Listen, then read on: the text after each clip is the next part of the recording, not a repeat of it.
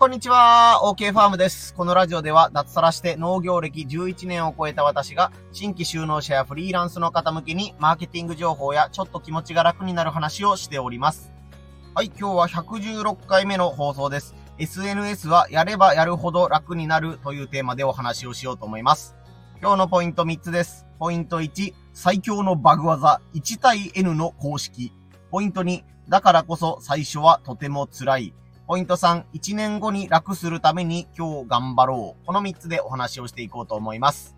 はい、SNS がもう日本に登場して、まあもう10年かな、15年ぐらいかなっていうね、年数が経っていると思うんですけども、何らかの形で、え皆さんの日常にやっぱりもう溶け込んでいるというか、あって当たり前のツールになっているんじゃないかなというふうに思います。その中でも特にやっぱり自分でね、ビジネスをやっているとか、お店をやっているとかで、ね、お客さんの数を増やしたいとか、売り上げを増やしたいからということで、えー、ビジネス目的という感じでね、趣味とか、まあ時間潰し、暇潰しじゃなくて、えー、ビジネス目的で、えー、SNS を活用している方も、えかなり増えてきてるんじゃないかなと思います。僕も今数えてみたら、えー、インスタが、えー、フォロワーがだいたい3000人弱ぐらい、2800人ぐらいかな。で、えっ、ー、と、ツイッターの方がまあ1600人ぐらいと、YouTube の方がまあ2000人ぐらいっていうことなので、まあ合計していったらまあ何やかんやで7、8000人ぐらい合計フォロワーがいる状況じゃないかなと思うんですけども、僕にとってはやっぱりもう SNS はもうないとやってられないみたいなツールになってます。まあね、あの、ツイッターとかインスタとかをやってるから、ね、毎日毎日ね、10件も100件も注文が入りますよというわけではないんですけども、例えば何か新商品を、え、出しますよ。今度こういう新しいお菓子が出ますよっていう時に、え、SNS で告知をすることによって、やっぱり、え、たくさんの方に、え自分の商品を、え知ってもらうことができたり、ま、スタートダッシュをね、ボーンとかけることができたりだとか、え、今年もごぼうの、え、出荷が始まりましたみたいなことを言ったら、ね、おめでとうみたいな感じで、ね、一回かもしれないけど、その時に注文してくれるというね、人がいたりするので、もう自分の野菜をね、全部農協とか市場とかに、えー、全部全量買い取りみたいな感じで出してらっしゃる方からしたら、いや別になくても困らないよっていう風なね、ツールかもしれませんけど、やっぱり個人でこう、お客さんを見つけていきたいというか、販路を拡大していきたいっていう人には、もうこれほど、あのー、どういうんですかね、有力な、有力なじゃないな、なんて言うんだ、えー、効果のあるツールはないんじゃないかなというふうに思います。ということで今回は、えー、ね、SNS どこがすごいのとか、ね、頑張ってみようと思う理由は何なのっていうところに焦点を当ててね、お話をしていこうと思います。ポイント1、最強のバグ技、1対 N の公式です。まあ、1対 N の公式とか、1対 N の法則とか、なんかちょっと言葉が若干違ってたらごめんなさい。まあ、1対 N というのが、まあ、あなた1に対して、ね、フォロワーさんの数が多数、数がいっぱいみたいな感じで、え、アルファベットの N というね、言葉を、え、使ってこう表現される、え、用語なんですけども、完全に日本語に直すと、1対多数、もしくは1対大多数みたいな感じでね、えあなた一人に対して、えたくさんの人みたいな、え感じの言葉になります。まあ、この多数というのが、もちろん当然 SNS を始めたばっかりだと、えー、フォロワーがね、5人とか10人とか1桁、2桁とかいうね、レベルだったら、えー、ね、あの、1対 N にはならず、まあ、1対1ぐらいの感じで、そんなに効率は良くないんですけども、これが、えー、日々ね、あの、情報発信を続けたりとか、えー、ね、周りの人と交流することにより、いつの間にかフォロワーが100人を超え、ね、1000人を超え、ね、場合によっては1万人を超えっていうことになってくると、めちゃめちゃコスパが良くなります。例えば、あなたがツイッターの投稿でね、この商品を、えー、PR したいっていう文章を考えたとして、それを10分で考えたとします。はい。で、10分で考えたものをフォロワー10人の状態で、えー、投稿するとですね、えー、1人当たりにかかった、えー、ね、あの時間というのは、えー、10分かける10人で、1分という計算になります。10人の人に、えー、もの、ものというかね、自分の PR 文を届けるのに、1人当たり1分の時間を使ったというようなね、計算になります。これがフォロワー100人になると、ね、これがさっきの公式で言うと、ね、一つの文章を作った10分に対して100人で割ることになるので、10割る100で0.1分みたいな感じで、0.1分自分は頑張っただけで100人に自分のメッセージを届けるようなことができるようになります。だからこれがフォロワー1000人になってくると、0.01分で、え自分のね、え思いを届けることができるようになるという風な感じですね。まあ、時間という感覚でピンとこない人は、この10分の文章を作成するのに、えー、外注してね、他の方に自分の商品の PR 文を考えてくださいっていう風にイメージしてもらったら、その効果の凄さがわかるんじゃないかなと思います。えー、プロの写真家さんに、えー、自分の商品、まあ、僕で言ったらごぼうとか、ね、ごぼうのお菓子の、えー、写真をきれいに撮ってもらう。で、この写真にあったね、あの、素敵な文章とか、購買意欲が上がるような文章を考えてもらう。そしてそれを自分の代わりに投稿してもらう。まあこれをあのね、あのツイッターとか、えー、インスタとかの投稿の外注っていうようなやり方で、えー、ね、大企業なんかは当然やってることだし、個人の方でも忙しい方とか、えー、気合を入れてやるときは他の方にお願いするっていうことがね、よくあるケースです。さっきは1投稿につき10分かかるっていう風に言いましたけど、これが、えー、ね、あの写真を撮って文章を考えてもらうのに1万円っていう風に考えたらどうでしょうか自分の商品の PR のために広告費としてかけたお金が、最初フォロワー10人の状態だったら、1万円割る10人で、1人当たり1000人のお金を払って、えー、ね、告知をするという状態でした。それが自分のフォロワーが100人になったら、1万割る100人で、1人当たり100円という、えー、広告料金という単価になってきます。で、もしもこれが1000人になってくると、1万割る、えー、1000人で、えー、10円で、えー、ね、1000人の方にリーチできるというような状態になります。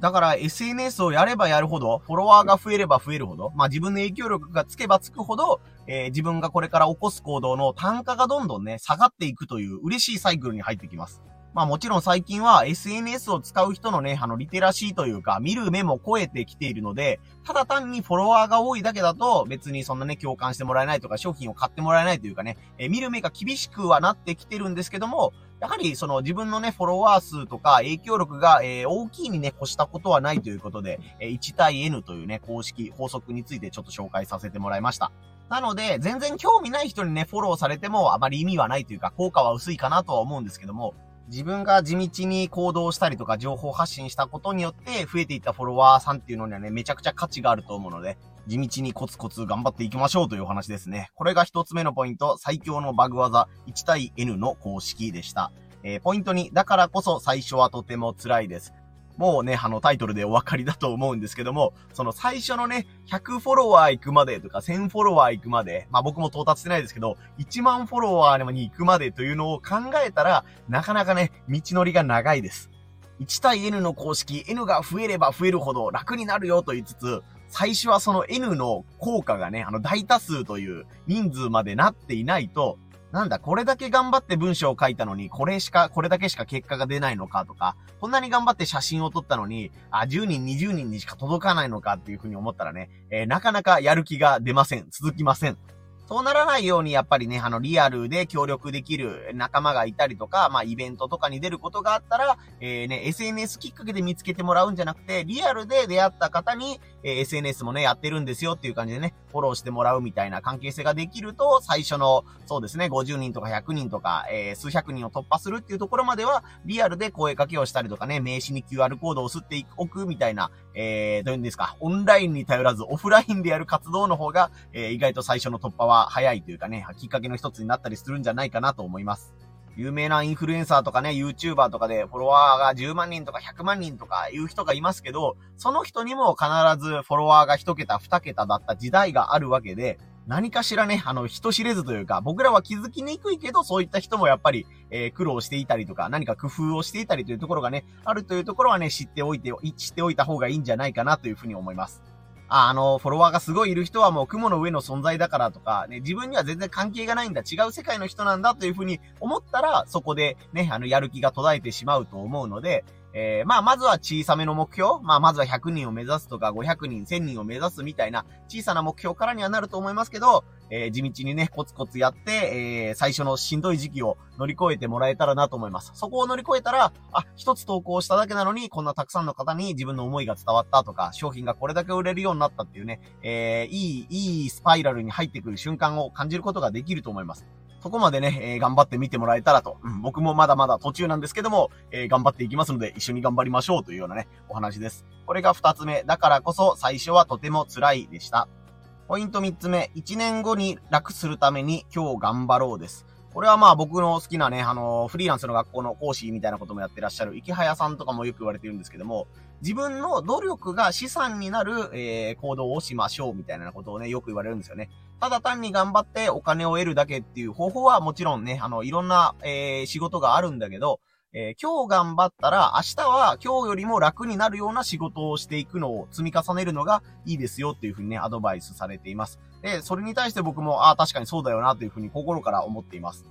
まあもちろんさっき言った SNS がね、Twitter とか、えー、インスタとかが、あまあ昔でいうところの mixi のように、あ、なんか1年2年経ったらすごい人がいなくなったよ、寂れたよっていうことに、え、な、なるのであれば、やはり違うね、SNS とか違うその宣伝方法みたいなものを探す必要はあると思いますけど、基本的にはやっぱり地道にコツコツ継続していくっていうね、ことが、この SNS での影響力を伸ばしていくっていうの、えー、一番の、え、価値ある行動じゃないかなというふうに思います。たとえ、そのね、頑張っている割に、え、自分の思ったような成果が出なくても、SNS の方には、この人は、え、何回投稿していますとかね、え、いつから投稿を始めていますみたいなのが履歴として表示されるようになっています。なのでね、あの、オフ、オンラインでもオフラインでも限らず、何かの表紙に、あ、この人フォロワー数はそこまで多くはないんだけども、地道にコツコツ頑張ってるんだっていうのを紹介する一番のね、名刺になると思うんですよ。他の放送回でもね、まあ SNS は生きた名刺だみたいな感じで僕もよく言ってるんですけども。だから最初に言ったね、コスパとかいう話とか、今言った影響力がどんどんね、雪だるま式に増えていくよっていう、えー、話のように、えー、地道にコツコツ続けていったら、えー、明日が確実に楽になるというか、今日これだけしんどかったのが、えー、そうですね、あの、さっき言ったので言ったら、一、一つの文章を考えるのに10分かかっていたのが、いつの間にか5分で文章を考えられるようになってきたとか、こういう思いを伝えるときには、ね、あの、こう、こういう書き方をすればいいよねとか、こういう写真を載せたらいいよねとか、写真を載せるときに、まあ、写真にこういった文章を添えたらいいよねとか、明るさをこういう風にやった方が伝わりやすいよねというか、ノウハウがちょっとずつ溜まってくると思います。で、さっき言ったみたいに、そのね、例えばツイッターが、えー、なんかの表紙に、もう全然日本人が見なくなった。だからこの SNS はダメだということになったとしても、次の SNS に行った時に、ツイッターで、えー、養ってきたというか、鍛えてきた、えー、なんていうんですかね、自分のスキルみたいなものは、えー、必ず生きてくると思います。だから、とりあえず今日のお金を稼ぐとか、今月のお金を稼ぐという考え方ももちろん大事なんですけども、筋トレをするかのごとく、えー、ね、あの、続けてやるとか、少しでも効率良くなるように、えー、物事を考える、文章を考えるとか、相手にとって響きやすい、えー、言葉とか文章とか何なのかっていうのを考えるっていうことをやっていったら、必ず今日よりも明日の方が、えー、仕事が楽になるというね、えー、ことがあると思いますので、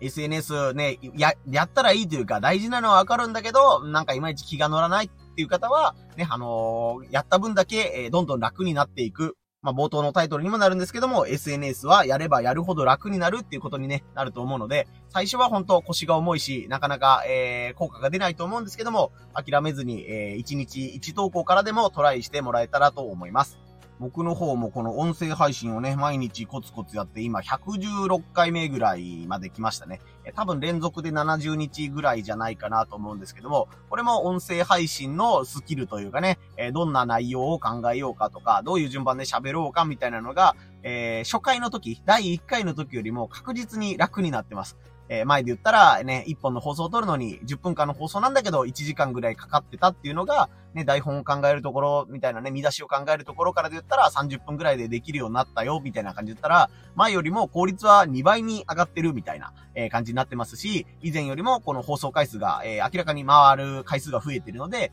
おお、ちょっとやっただけで、こんなたくさんの人が僕の音声を聞いてくれたんだとか、えー、時々ね、概要欄で、えー、この本がおすすめですよ、みたいなリンクを貼ってるんですけども、あ、ここの概要欄から、えー、何人の人がこのリンクをクリックしてくれたんだなっていうのが結果として見れるようになってるので、まあ、またモチベーションも上げるし、上がるし、ね、明日も頑張、頑張ってみようみたいな、え感じでいい気持ちが続いているような気がしています。まあ、あの、僕の場合は今、音声配信とツイッターっていう組み合わせがね、一番楽というか、ストレスなく続けれているんですけども、まあ、皆さんも、え、写真が得意なら、まあ、インスタとか、動画を撮るのが上手なら、まあ、YouTube とか TikTok とか、いろいろな選択肢がありますけど、まあ、自分が、えー、自分がやりやすいスタイルで、えー、伸ばしやすいね、SNS をどんどんやってみてもらったらいいんじゃないかなと思います。それなりにね、あの、僕も SNS 歴が長くなってきたので、こうやってるんですけど、どうやるのがいいと思いますか？みたいなのがあったらね、個別にあの聞いてもらってもいいですし、コメント欄とか、え、載せてもらったら、あ、これがいいんじゃないですか？ぐらいの簡単なアドバイスはできるかなと思いますので、え、お気軽にコメント等を寄せていただいたらと思います。はい、ということで今日は SNS はやればやるほど楽になるというテーマでお話をさせてもらいました。いやーもうね、あの、毎日同じような話してますけど、ほんと広島県、あの、雨が降ったり止んだりの、えー、差が激しいみたいな感じで、警報が出るんじゃないかなっていうぐらい、えー、ね、車乗ってたら前が見えなくなるぐらい、バーっと降ることもあれば、意外と晴れそうみたいな、うん、曇ってるかな、晴れるかな、ぐらいの 天気になったりみたいなね、えー、変な天気が続いております。まあ、畑をやってらっしゃる方なんか咲いてるもんですけど、ね、天候にすごい左右されちゃうと思うんで、まあ、他にもね、あの、車を運転される方とかもね、えー、十分気をつけて、えー、日々の活動をしていただい、していただけたらと思います。